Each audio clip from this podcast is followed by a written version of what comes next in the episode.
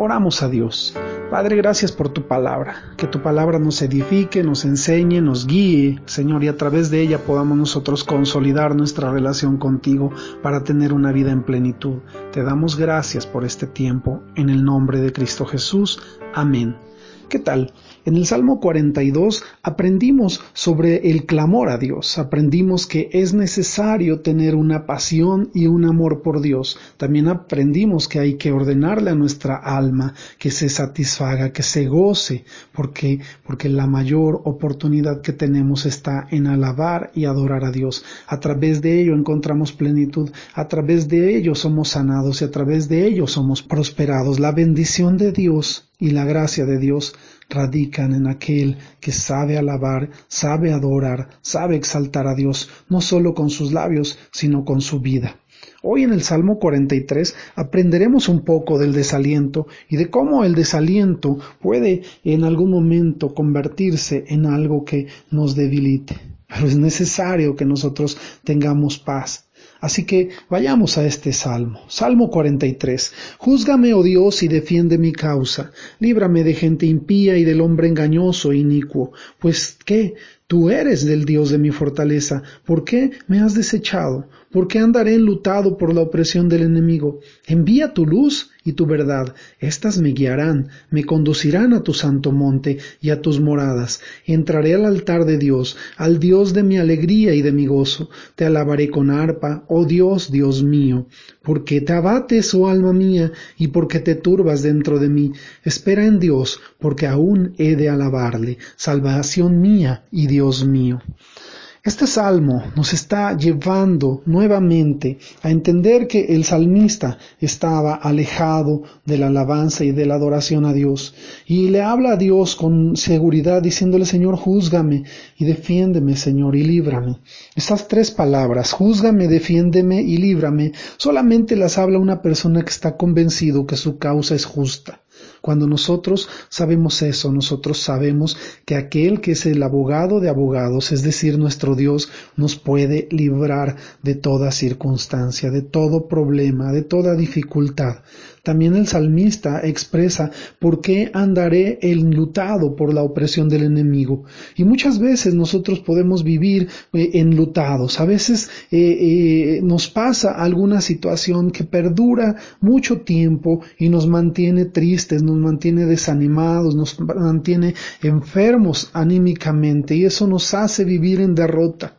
Eh, escuchaba hace poco a una amiga que expresaba eh, cómo eh, tenía tantos problemas en su vida, en su casa, con su familia, y yo le expresaba y le animaba y le decía, sabes, es tiempo de que tú voltees a ver a Dios, que Dios te ama, que Dios tiene cuidado de ti y que a pesar de que has tenido problemas, Él te ha levantado, Él te ha sustentado a través de animarnos y a través de voltear a ver las buenas cosas que Dios ha hecho por nosotros, encontramos aliento encontramos nuevas fuerzas. Hace poco en uno de los salmos nosotros expresábamos que no es bueno renegar que no es bueno eh, el expresar desencanto y, y, enojo hacia las situaciones que estamos viviendo y mucho menos decírselo a los demás si ellos no tienen manera de ayudarnos. Cuando realmente hacemos eso estamos provocando la lástima, pero hoy nosotros estamos aprendiendo que a través del clamor a Dios hallamos respuesta. Por eso el salmista dice, ¿por qué he de andar enlutado por la opresión del enemigo? Y después de ello él expresa quién es Dios. A través de eso dice, envía tu luz y tu verdad. Estas me guiarán y me conducirán a tu santo monte como expresando, a través de lo que tú me enseñes, a través de lo que tú me muestres, yo llegaré al lugar donde habrá alegría, donde habrá gozo, donde habrá paz. Esto es tan hermoso para nosotros porque no muchos son los que pueden alabar y glorificar a Dios y exaltarle a plenitud.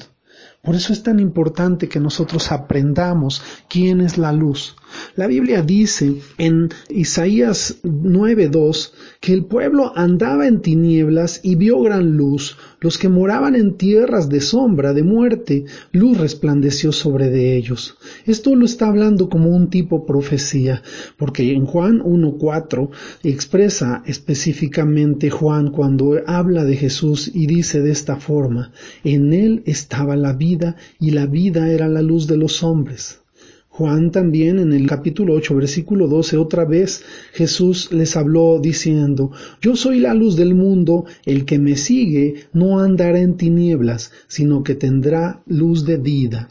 Sabes, es tiempo de nosotros voltear hacia la luz. Normalmente la tristeza es una penumbra, es andar a oscuras, es no poder ver nada claro.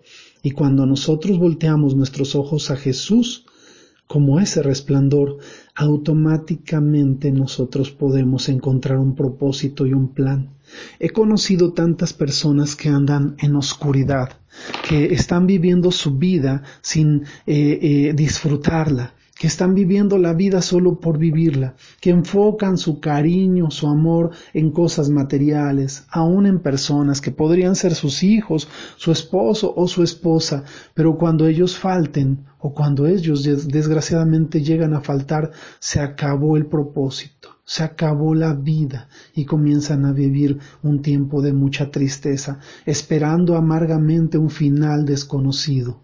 Por eso es tan importante ver la luz. La Biblia habla de Jesús como esa luz que alumbra el entendimiento y que alumbra los corazones. Juan 12:35 dice, entonces Jesús les dijo, Aún por un poco está la luz entre vosotros. Andad entre tanto que tenéis luz, para que no os sorprendan las tinieblas, porque el que anda en tinieblas no sabe a dónde va. Cuando tú vives la vida, trabajas, pero no sabes para qué trabajas. Duermes, pero no sabes si realmente descansas. Vives una vida eh, en, en, completa tristeza, en completa angustia, esperando que en algún momento venga una oportunidad para ti. Y así pasó un año, y así pasaron dos, y así pasaron varios años, y tu vida puede estar siendo de esta forma. Pero llega un momento donde tú tienes que decir, necesito esa luz. Y de pronto, como cuando andas a oscuras, empiezas a tocar, a tocar algo que te pueda dar una referencia de en dónde está la luz. ¿Sabes? En algún momento yo lo hice así. Y cuando de pronto yo abrí mis ojos estaba enfrente de la cruz. Y enfrente de la cruz pude ver cómo Jesús había bajado de ahí después de un sacrificio muy grande y había descendido para tomarme de su mano. De pronto cuando Él me tomó, resplandeció mi rostro, resplandeció una luz que me iluminó todo el camino. Hoy sé a dónde voy, hoy sé que mi camino es Jesús, porque la Biblia dice que Jesús es el camino, la verdad y la vida, y nadie va al Padre si no es por Jesús. Hoy yo te animo a que nuevamente tus ojos se abran, a que nuevamente puedas ver el día de hoy ese resplandor tan maravilloso que nos da Jesús a través de su palabra y que a través del gozo que nos proporciona Él podamos decir como el salmista dice, a tu alma, ¿Por qué te abates, oh alma mía? Nuevamente en el versículo 5, al igual que en el versículo 11 del Salmo 42, el salmista repite esta expresión. ¿Por qué te abates, oh alma mía? ¿Y por qué te turbas dentro de mí? Espera en Dios, porque aún he de alabarle, salvación mía y Dios mío. Si nosotros no tuviéramos esa esperanza, si no tuviéramos esa fe en que algún día veremos a Dios, qué triste sería. Pero gloria a Dios que nos ha dado a su Hijo Jesús para que en Él encontremos el gozo, la paz y la bendición que necesitábamos para seguir adelante. Que sea esto para bendición para tu vida. Que Dios te bendiga. Que tengas excelente día.